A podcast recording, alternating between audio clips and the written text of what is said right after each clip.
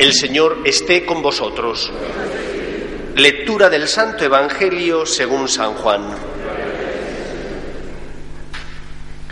El primer día de la semana, María Magdalena fue al sepulcro al amanecer, cuando aún estaba oscuro, y vio la losa quitada del sepulcro. Echó a correr y fue donde estaba Simón Pedro y el otro discípulo, a quien tanto quería Jesús, y les dijo, Se han llevado del sepulcro al Señor, y no sabemos dónde lo han puesto. Salieron Pedro y el otro discípulo camino del sepulcro. Los dos corrían juntos, pero el otro discípulo corría más que Pedro. Se adelantó y llegó primero al sepulcro, y asomándose vio las vendas en el suelo, pero no entró. Llegó también Simón Pedro detrás de él, y entró en el sepulcro.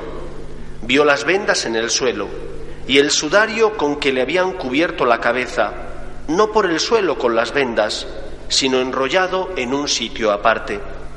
Entonces entró también el otro discípulo, el que había llegado primero al sepulcro, vio y creyó, pues hasta entonces no habían entendido la escritura, que él había de resucitar de entre los muertos.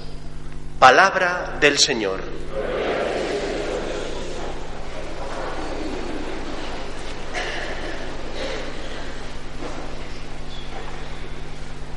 La muerte de Cristo debió significar para sus discípulos, especialmente para sus íntimos, los once, y para las mujeres que le acompañaban, María su madre, María la prima de su madre y también María la Magdalena, debió suponer un duro golpe afectivamente para su corazón. Ellos no seguían a Cristo, a Jesús, como el que sigue una ideología. Ellos seguían a Jesús porque le amaban y habían encontrado en Cristo una persona, una persona a la que mirar a los ojos, una persona a la que pedir ayuda, una persona cuyas palabras llenaban su corazón de vida y de esperanza. Cristo, por encima de todo, era su Maestro, el Hijo de Dios, el Salvador. Para ellos Jesús no era un proyecto de vida. Para ellos Jesús no era como una ideología a la que uno se ascribe porque coincide con ciertos puntos de la misma. Jesús era aquel que ocupaba el primer lugar en su vida y en su corazón. Y por eso María la Magdalena, antes de que se hiciera de día, va camino del sepulcro porque necesita encontrarse con su amigo, con su maestro, porque como le ama, le echa de menos. Y para su sorpresa, encuentra que la piedra del sepulcro, que debía ser una piedra grande, redonda y que pesaba mucho, tanto hasta el punto de que hacían falta por lo menos dos o tres hombres para poder moverla, esa piedra estaba movida. Y dentro no había nadie. Y por eso acude corriendo a Santiago, perdón, a Pedro y a Juan, aunque no aparece Juan, se entiende que es Juan el que corre más que Pedro, acude a ellos y les dice, se han llevado el cuerpo del Maestro. Yo creo que la primera gran enseñanza del domingo de resurrección es que Cristo está vivo. Tu Maestro, tu amigo, aquel al que mira a los ojos, aquel al que buscas cuando tienes problemas, aquel que es el que ilumina tu vida y te hace ver cómo tienes que vivir, está vivo. Me duele profundamente cómo después de tantos siglos de cristianismo, todavía muchas veces solemos tratar a Dios como si fuera una idea. Y no lo es. Dios es una persona que ama. Jesús, el Hijo de Dios, se encarnó para asumir nuestra naturaleza y compartir nuestra suerte. Nos enseñó el camino de la salvación. Fue crucificado en la cruz para destruir el poder de la muerte y del pecado. Y está vivo. Y por eso estamos felices. Porque Él está vivo.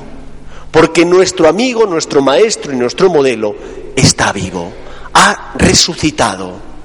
Su victoria es también nuestra victoria. Y esa resurrección de Cristo ocurre en la historia. Hemos escuchado en el Evangelio cómo las vendas no estaban de cualquier manera. Las vendas estaban tiradas y el sudario, en cambio, estaba recogido. Que estén tiradas significa que ese acontecimiento de la resurrección ocurre en la historia de los hombres y que conlleva unas consecuencias. Cristo no desapareció y todo quedó tal cual estaba. El cuerpo de Cristo no se esfumó y las vendas quedaron vacías, pero como estaban cuando cubrían el cuerpo de Cristo. Cristo resucitó, salió triunfante y su victoria lleva a cabo una serie de acontecimientos que tienen que reproducirse y afectarnos a nosotros y que tienen también que afectar, por tanto, a la historia de los hombres. No solo Cristo ha resucitado, estamos felices porque aquel al que amamos está vivo, sino también su victoria conlleva el que el bien triunfa y el pecado es clavado en la cruz. Y eso significa que el amor vence. Y eso significa que a pesar de los problemas de la vida, tenemos que creer en el amor y tenemos que luchar para que ese amor transforme nuestro mundo.